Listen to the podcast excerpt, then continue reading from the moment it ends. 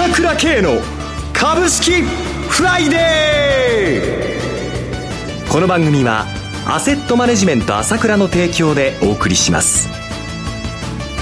皆さんおはようございます。アシスタントの浜田節子です。朝倉慶の株式フライデー。パーソナリティは、アセットマネジメント朝倉代表取締役で、経済アナリストの朝倉慶さんです。朝倉さん、おはようございます。おはようございます。よろしくお願いいたします。よろしくお願いします。そして、毎月第3金曜日は、個別銘柄スペシャルのゲストといたしまして、経済評論家の山本伸さんをお迎えしてお送りします。山本さん、おはようございます。おはようございます。よろしくお願いいたします。よろしくどうぞ。さて、もう11月相場も後半戦に突入してまいりましたけれども。そうですね。まあ、頭の重い展開が続いていてね。えー、まあ、これなかなかね、厳しい状態が今日も続いてますね。クは5営業日ぶりにダウ反発したんですけれども、ちょっと時間外で NVIDIA ですとか、プライドマテリアルズ、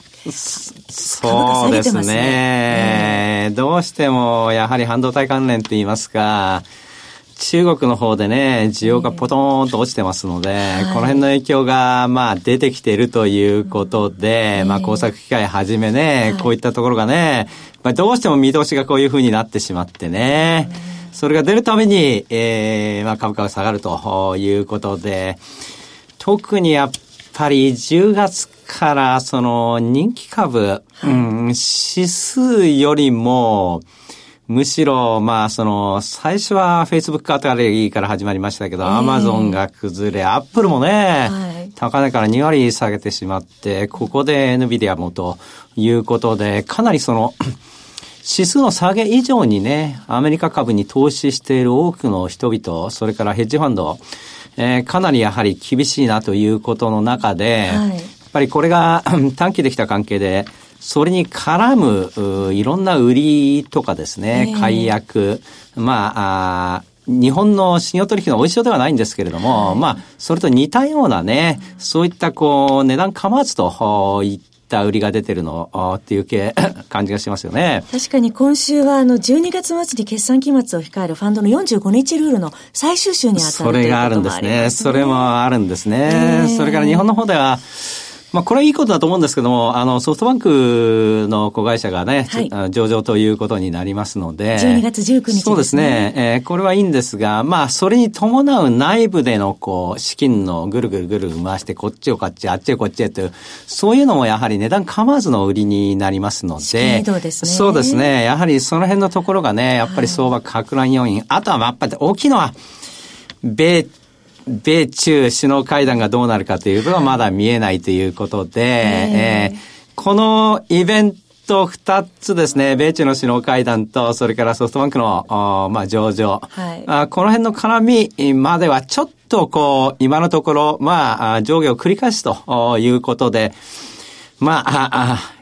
もやもやした相場が続くかもしれませんね。あの、外国人投資家の動向は2週連続の買い越しとはなってたんですけれどもね。そうですね。あの、外国人の現物は買ってていいと思うんですけれども、安いですからね、買いたい気持ちよくわかります。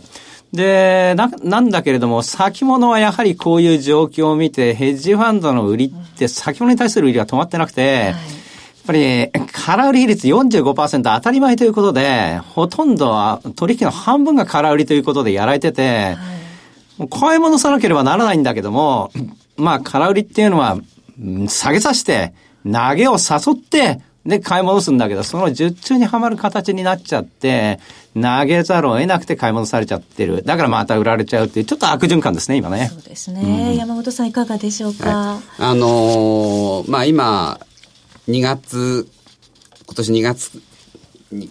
対して、まあ、2度目の 世界同時化ベースなんですけど、はい、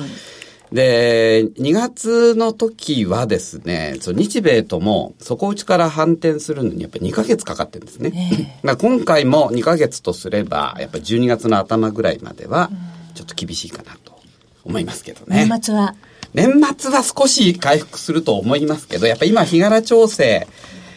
が不十分っていうことで、まあ、あと2、3週間ってとこなんでしょうけど、はい、まあ、そこまではじっと我慢かなというふうに見てます。ちょっと我慢の時期ということですね。はい、さて、朝倉さん、まあ、今週のビッグニュースといえば、先ほどお話にもありましたソフトバンクの携帯子会社の上場決まったということなんでしょうか。今年一番の大きな上場案件ということで、こちら、やはり注目集めそうですね。これは相当注目を集めると思いますね。はい、まあ、かつて NTT が上場した時にね、この一般のお金が入ってわーっと上がっちゃって大きな相場になったことがありますけれども、えー、まあそうなるかどうかっていうのは別として、はい、やはりかなりイベントで面白いね、お祭り詐欺ということになるかなと思いますよね。はい、ちょうどね、この、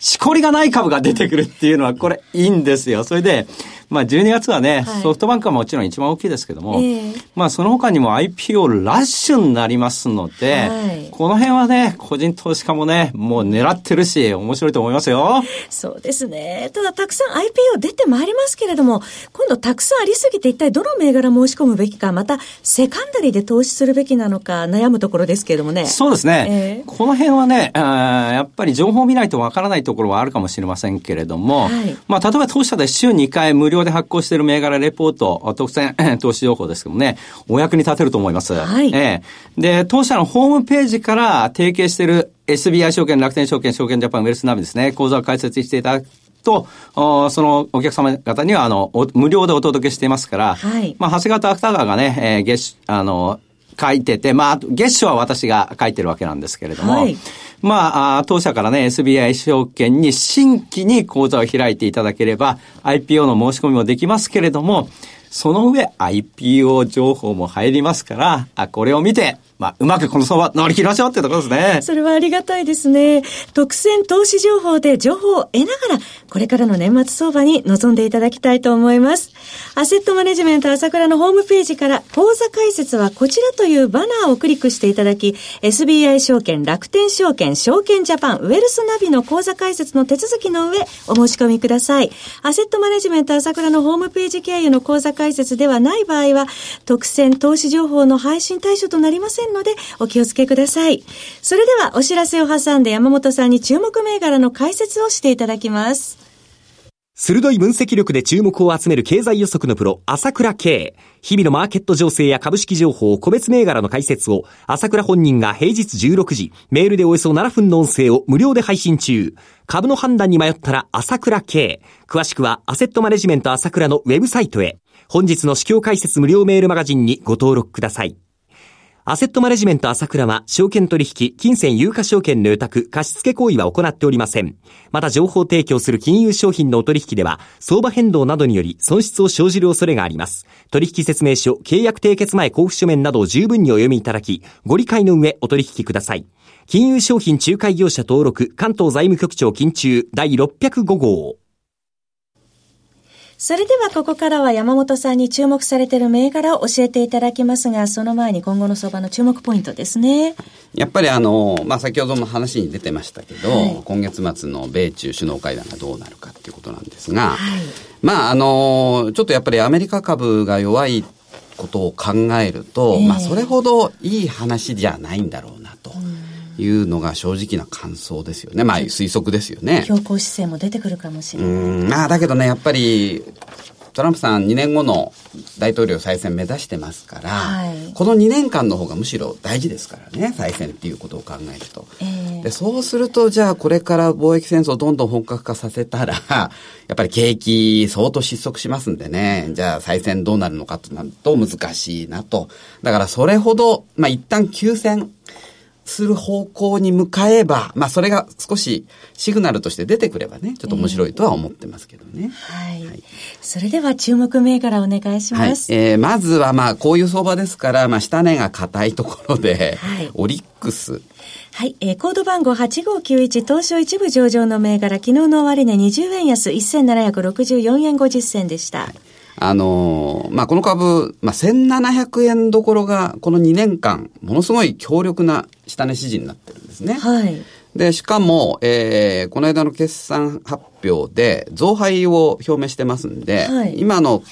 株価でだいたい配当利回りね、4%ぐらいあるんですよね。えーで、かつ、その、マンションの代表を完全子会社化して、はい、えー、ちょっと、なんていうんですかね、安定成長が続いてますから、これ、機関投資家の配当取り銘柄としても、かなり新規の資金入ってくるような気がしますね。下ね、硬くて配取り回りも4%超えてるということですね。はい、続いていかがでしょうか？続いて神戸物産。神戸物産、コード番号3038、東証一部上場の銘柄で、昨日の終値40円高3千飛び60円でした。あのー、まあちょっと株価堅調な方なのに加えて、はい、やっぱりこれからその、まあ、日米でタグ交渉、まあ、物品貿易協ってやるわけですけど、えー、やっぱりどうしてもね、その輸出関連株、敬遠されがちなので、まあ内需の高成長株で、しかもあまり不動産に関わってないっていうことでね。えー、えー、で、業務スーパー、これね、小売、小売業では異例の利益率で、あ、そうなんですか。えー、株主資本利益率、いわゆる ROE ですね。はい、41%あるんですよ、ね、本当だ。だから、えー、小売業って普通一桁なんですけどね。えーやっぱりその、ものすごいその低コストの、えええー、サプライチェーンを築いたっていうことですね。はい。で、まあ今大体、今大体総合スーパーみんなお店どんどん閉めてますよね。えー、逆にこれ年純増ペースで30店舗以上やってますからね。出店エリアも拡大して。面白いなと思いますね。はい、続いていかがでしょうか、はい、同じような理由で、アドバンテッジリスクマネジメント。はい、コード番号8769、東証一部上場の銘柄で、昨日の終値26円高、1000飛び66円でした。これはあの、ストレスチェックのえー、大手なんですけど、はい、えっ、と、これ、ストレスチェック義務化されてね、やっぱりうつ病になる人とか多いんで。メンタルヘルス対策ですね。そういうことですね。はい、で、それに加えて最近ではですね、はい、その、勤怠データと合わせて、ストレスチェックと合わせて、この、例えば A さん、ね、今後何ヶ月で辞める確率、退社する確率何パーセントとか、そういうサービスも始めてるんですよね。ちょっとその、まあ内需関連株、代表的な内需関連株ですけど、はい、まあちょっと、えー、ディフェンシブストックとしてちょっと面白いなと思います。最後にもう一銘柄いかがでしょうか？はい。じゃあコスモスイニシア。はい。コード番号8844東証ジャスタック上場、昨日の終値15円安626円でした。あこれマンションなんですけど、今、はい、えー、急速にその、まあ、えー、ウィークリーマンションのようなね、えー、あの、で、低コストっていうか、まあ、低料金の、えー、ホテルを、はい、えー、京都とかね、えー、かなり全国展開し始めて、うん、ホテル会社に急速に変わりつつある。で、しかも大和ハウスの子会社なので、はい、まあ、親子上場の解消なんかもあるかもしれないということで、ちょっと注目しています。大和ハウスグループなんですね。以上、4名からご紹介いただきました。番組もそろそろ終わりのお時間となってまいりました。今朝はゲストといたしまして、経済評論家の山本慎さん、パーソナリティは、アセットマネジメント朝倉代表取締役で経済アナリストの朝倉圭さんでした。お二方ともどうもありがとうございました。失礼しました。私朝倉圭が代表を務めます。アセットマネジメント朝倉では SBI 証券楽天証券証券ジャパンウェルスナビの口座開設業務を行っています。私どもホームページから証券会社の口座を作っていただきますと週2回無料で銘柄情報をお届けするサービスがありますのでぜひご利用ください。それでは今日は週末金曜日。頑張っていきましょう！